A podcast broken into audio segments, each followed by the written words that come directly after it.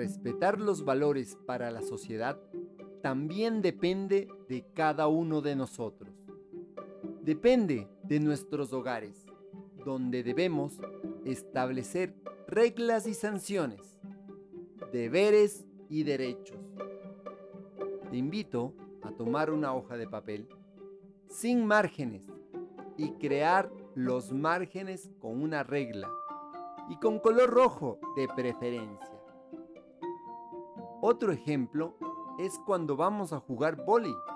Delimitamos la cancha.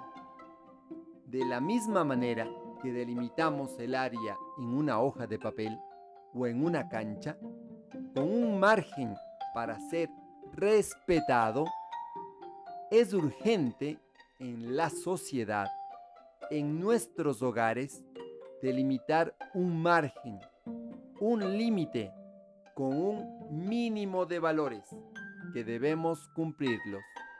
Te acompaña Mario Tapia Hernández y nuestras familias.